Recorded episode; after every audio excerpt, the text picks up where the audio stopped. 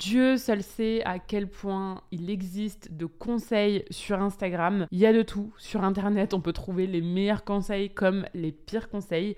Donc, je me suis dit que j'allais essayer de remettre de l'ordre dans tout ce merdier pour que vous sachiez ce qu'il faut faire et encore plus, j'ai envie de dire, ce qu'il ne faut surtout pas faire pour avoir des résultats sur Instagram en 2024. Je vous ai partagé sur Insta une box pour que vous me disiez les conseils qu'on vous a déjà donnés ou vous avez déjà entendus. Et le but, c'est que je vous dise si je suis d'accord ou pas d'accord avec ça. Je sais pas pourquoi je tourne autour du pot. En gros, c'est un bonne ou mauvaise idée. Premier conseil, acheter des abonnés. Je trouve ça ouf qu'en 2024, on se pose encore la question d'acheter des abonnés ou pas. C'est la pire idée que vous puissiez avoir. Ça a zéro intérêt et encore pire, ça va vous desservir. Pourquoi? Parce que votre nombre d'abonnés, il va gonfler, mais c'est des faux profils, donc déjà, il n'y a aucun intérêt euh, business parce que vous n'aurez jamais de retour de ces personnes-là, étant donné que c'est des personnes qui n'existent pas. Et en plus de ça, c'est catastrophique pour le taux d'engagement parce que bah euh, il y a plein d'abonnés, mais ces abonnés ils s'engagent pas, ils sont pas réels, il n'y a pas de lien qui se crée. Toutes ces choses là, c'est des choses qui sont euh, filtrées par l'algorithme et donc bah, Instagram mettra pas le compte en avant tout simplement. Donc on se concentre sur ce qui compte, on se concentre sur l'humain, on se concentre sur la cible qu'on a et sur euh, l'activité dont on veut faire la promotion auprès de personnes qui existent vraiment. Autre conseil, supprimer tous les abonnés qui ne sont pas ta cible. Alors c'est marrant qu'on me dise ça parce que j'ai vu justement des contenus récemment où je me dis mais ça va trop loin. En fait, j'ai toujours dit que c'était une bonne chose de faire du tri, mais quand je vois certains conseils qui sont donnés par certains coachs, certains formateurs, c'est beaucoup trop excessif. Quand on vous dit de supprimer vos concurrents et d'être globalement bah, hyper intransigeant sur euh, tous les abonnés que vous pouvez avoir, en mode si ces personnes-là ne correspondent pas pile poil à mon avatar client cible, je le vire.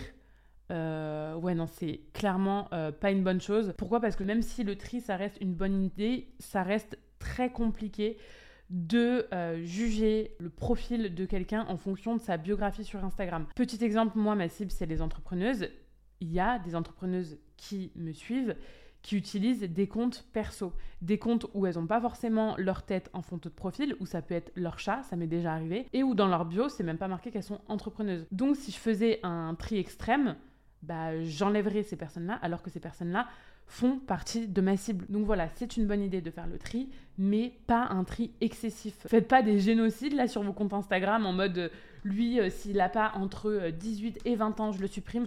Vraiment tranquille quoi. Les seuls profils qui pour moi méritent d'être supprimés, c'est quand vous voyez que la personne ne parle pas du tout la même langue que vous, quand vous voyez que la personne n'a absolument, absolument, absolument rien à voir avec votre cible, par exemple, si vous ciblez les entrepreneurs et que vous voyez que c'est un ado de 14 ans qui adore les mangas qui vous suit, et si vous voyez que euh, c'est un bot, mais en dehors de ça, pour moi, il ne faut pas supprimer. Ensuite, autre conseil, organisez des gros concours pour gagner un max d'abonnés.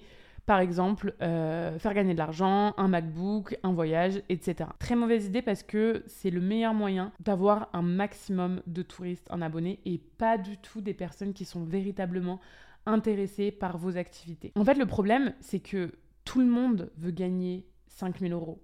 Tout le monde veut gagner un MacBook. Tout le monde veut gagner un voyage à Bali.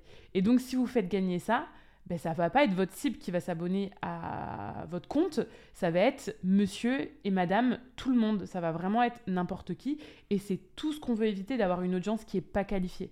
Parce que ce qui va se passer, c'est que ça va gonfler votre nombre d'abonnés, certes, donc ça va peut-être gonfler votre ego, mais par contre, il y aura aucun retour business derrière. Bien au contraire, ça va flinguer le taux d'engagement. Instagram va pas comprendre à qui vous vous adressez et va pas vous pousser auprès des bonnes personnes.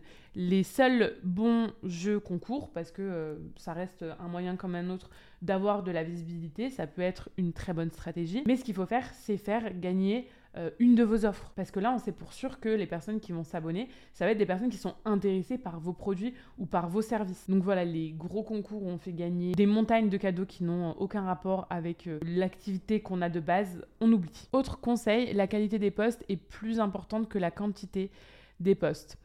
Alors, oui et non. Oui, de manière générale, c'est-à-dire que bah, pour moi, euh, la base, ça reste d'avoir un bon contenu, un contenu qui fait partie d'une ligne éditoriale qui est pertinente et euh, qui est bien copyrighté, qui est bien exécuté entre guillemets, qui attire l'attention. Donc en ce sens-là, oui, la qualité est euh, plus importante que la quantité, mais je pense que la stratégie de la quantité peut être très intéressante au début. C'est-à-dire qu'au début, bah, en fait, il faut tester un maximum de choses. Il faut tester un maximum de formats pour voir ce dans quoi on est plus à l'aise, ce euh, qui prend le mieux au niveau de notre audience, etc. Donc pour moi, au début, la quantité, ça doit être privilégié même par rapport à la qualité. Finalement, l'objectif de départ, ça doit être de poster sans se poser trop de questions, juste pour faire des tests. Et en fait, c'est en faisant plein, plein, plein de tests, donc en postant quand même en masse, qu'on euh, va s'améliorer déjà de 1 et euh, de 2 qu'on va voir encore une fois euh, ce qui marche le mieux, ce qui marche le moins bien et qu'on va pouvoir réoptimiser derrière. Et à ce moment-là, oui, on va pouvoir prendre une bonne fréquence parce que bah faut pas non plus négliger la quantité, c'est-à-dire que tu peux pas juste poster une fois par semaine sur Instagram, même si le post est d'excellente qualité, ce sera pas suffisant. Donc il faut avoir quand même une bonne fréquence, mais bien sûr que il faut que la qualité soit au max. Justement, dans cette même lignée, autre conseil, publier tous les jours. Alors non, c'est absolument pas obligatoire. Encore une fois, je pense que ça peut être bien euh, sur une petite période, par exemple sur un mois, les challenges, un reel par jour pendant un mois. Euh, ça, euh, je trouve que c'est extrêmement bien parce que ça permet de tester plein, plein, plein, plein de choses et on a souvent des résultats en faisant ça. On améliore encore une fois ses compétences et on apprend à connaître son audience, mais ça doit rester ponctuel et le but c'est pas de se cramer. Donc ça peut être bien sur un mois, mais vraiment pas sur plus. De manière générale, je dirais qu'une bonne fréquence sur Instagram, c'est 3, 4, 5 posts feed par semaine. Donc euh, vraiment euh, carousel, post unique et Reels inclus. Et euh, des stories régulières, pareil, pas obligé que ce soit tous les jours, mais au moins tous les 2-3 jours. Et oui, ça fait beaucoup, mais en fait, sur Instagram, faut quand même pas oublier qu'on est sur une plateforme qui ne référence pas les contenus sur le long terme. À la différence par exemple de YouTube, YouTube tu peux poster une vidéo et euh, ta vidéo elle continue de faire des vues 3, 4, 5 ans plus tard si elle a été bien référencée. Alors que sur Instagram, la durée de vie d'un post c'est 48, 72 euh, heures, un peu plus pour les Reels, mais ça reste très court. Donc, il faut quand même avoir une bonne cadence, une bonne fréquence pour toujours continuer à avoir de la visibilité et du trafic. Conseil suivant, utiliser la base de son compte perso pour son compte pro. Mauvaise idée. Mauvaise idée pourquoi? Parce que les personnes qui vous suivent sur votre compte perso, c'est euh, vos amis, c'est euh, votre famille, c'est vos connaissances, c'est des personnes qui n'ont rien à voir avec votre audience cible. Donc c'est mille fois mieux de repartir d'un compte nouveau où on va développer une vraie audience qualifié dès le début et c'est ça qui va permettre à Instagram de comprendre ce que vous voulez faire sur la plateforme et de vous montrer aux bonnes personnes. Bien sûr que quand vous lancez votre compte euh, pro, vous pouvez faire une story depuis votre compte perso pour annoncer aux gens qui seraient intéressés par ce que vous allez euh, développer sur ce compte pro que vous aurez justement ce euh, nouveau compte et du coup les inviter à vous suivre. Mais clairement, il ne faut pas transformer le compte perso en compte pro. Ça n'a pas de sens en fait. Autre conseil, envoyer un message de bienvenue aux nouveaux abonnés. Alors, je trouve que c'est une bonne idée. Moi, je le fais pas personnellement parce que ça peut pas être automatisé. Par exemple, sur ManyChat, on peut faire plein de choses de manière automatisée, mais pas euh, ce message de bienvenue. Et honnêtement, j'ai pas le temps. Enfin, j'en fais pas une priorité. En tout cas, c'est plutôt ça le mot. Effectivement, j'en fais pas une priorité. Mais sur le principe, je trouve ça très bien. Et je l'ai fait tester à plein de mes élèves et à chaque fois, ça fonctionne très bien. Et encore plus quand il y a un freebie. En fait, il faut juste comprendre que c'est la next step. Et c'est pour ça que c'est logique que ce soit le créateur du compte qui le fasse parce que euh, la personne qui s'est abonnée a fait le premier pas. Donc finalement, c'est juste faire le deuxième pas que d'envoyer un message. C'est vraiment dans l'idée de construire une relation euh, one-to-one privilégiée avec chaque abonné. Mais oui, ça fonctionne mieux quand il y a euh, du corps dans ce message et quand on propose justement à son abonné parce que bah, on part du principe qu'on connaît parce que si c'est abonné, c'est qu'on répond à son besoin pour lui dire par exemple bon bah voilà si ça t'intéresse, sache que j'ai un guide gratuit sur tel sujet pour te permettre de blablabla. Ça ça fonctionne extrêmement bien donc je le recommande. Next one, miser sur les tendances notamment pour les reels. Oui et non. Alors les musiques tendances, c'est une bonne idée, mais il faut que le fond et que l'idée du reels soit pertinente par rapport à ta ligne édito et par rapport à l'audience que tu veux attirer. Le problème des euh, Reels, par exemple, euh, avec des voix off, de motivation euh, hyper générique, c'est que finalement, ça peut parler à tout le monde. Et notamment, ça peut parler à des personnes qui n'ont rien à voir avec ta cible, qui vont facilement s'abonner en voyant ce reel. Donc, je recommanderais effectivement d'utiliser des musiques tendances, mais en mettant du texte ou en montrant quelque chose sur ce reel qui a vraiment un rapport direct avec ta thématique et avec l'audience que tu veux développer pour que les personnes qui s'abonnent fassent partie de ta cible. Autre conseil, republier des contenus d'autres plateformes ou même directement d'Instagram. Alors, le recyclage, c'est une très bonne stratégie et ça permet de gagner un max de temps et franchement ça donne aussi de très bons résultats euh, statistiquement parlant. Donc euh, ce qui est très connu par exemple c'est euh, de faire un podcast filmé et ensuite de rediffuser ça sur YouTube et d'en faire plein de reels sur Instagram. Donc ça c'est génial. Et aussi on m'a dit même d'Instagram. Donc ça je pense que, parce que je l'ai déjà vu et ça fonctionne aussi très bien, c'est de republier des choses, vraiment des contenus tels quels. Exemple type, on a publié un reel il y a euh, six mois, il a très bien fonctionné, on le republie exactement tel quel. Et là, vous dites oui, mais ça va se voir et tout. Non, les gens ne vont pas le remarquer, vraiment, les gens ne le remarquent pas. Il n'y a que vous qui le saurez. J'ai rencontré des entrepreneurs et des euh, créateurs de contenu qui ont fait ça et ça a été payant parce que euh, bah, souvent, en fait, la deuxième fois où ils postent le reel, ça marche encore mieux que la première fois.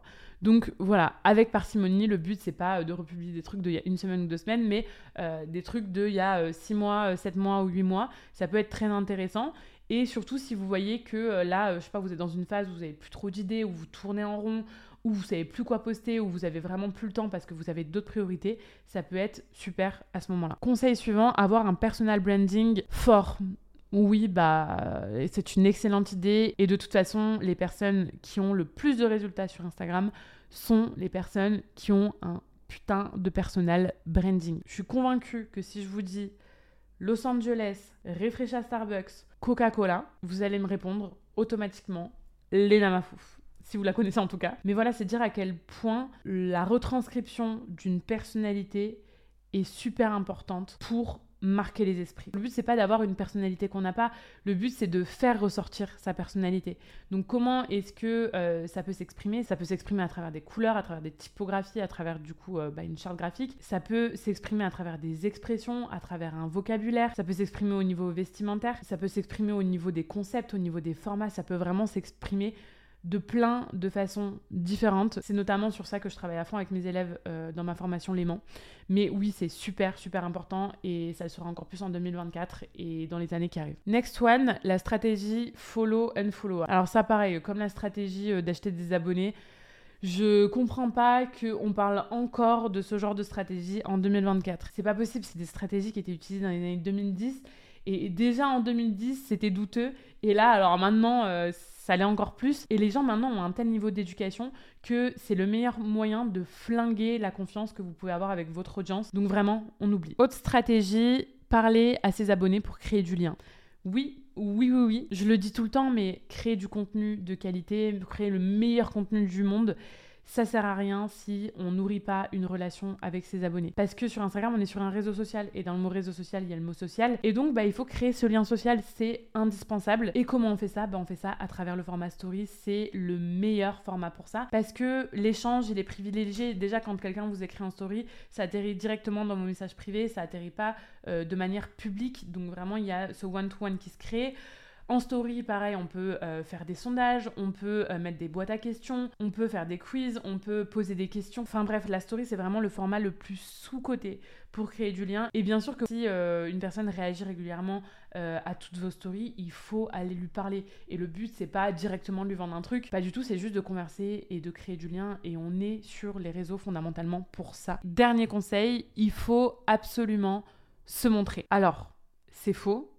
On peut très bien avoir des résultats sur Instagram sans se montrer. Maintenant, deux choses. Première chose, ça va quand même être plus compliqué de créer du lien, notamment quand on est prestataire de service, parce qu'on va avoir tendance à plus facilement faire confiance à quelqu'un quand on va le voir physiquement. Et deuxièmement, alors bien sûr que ça reste possible et il y a des exemples en tête. Je pense notamment à un compte Design que j'adore qui arrive super bien à développer son business sans euh, se montrer, mais il faut du coup, bah, comme elle par exemple, quand même réussir à se créer un personal branding. Il faut quand même créer du lien, il faut être actif en story, il faut être actif sur le feed, il faut faire ressortir sa personnalité.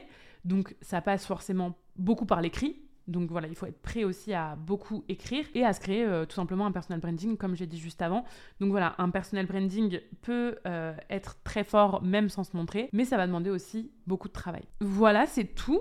J'ai fait le tour. J'espère que cet épisode vous aura plu. N'hésitez pas à me dire si vous voulez que je fasse une V2 de ce concept. Franchement, euh, j'ai trop aimé. C'était hyper simple pour moi, c'était hyper fluide parce que forcément, euh, c'est mon expertise. Mais du coup, euh, avec plaisir pour le refaire une prochaine fois. Et je vous dis à la semaine prochaine pour un nouvel épisode.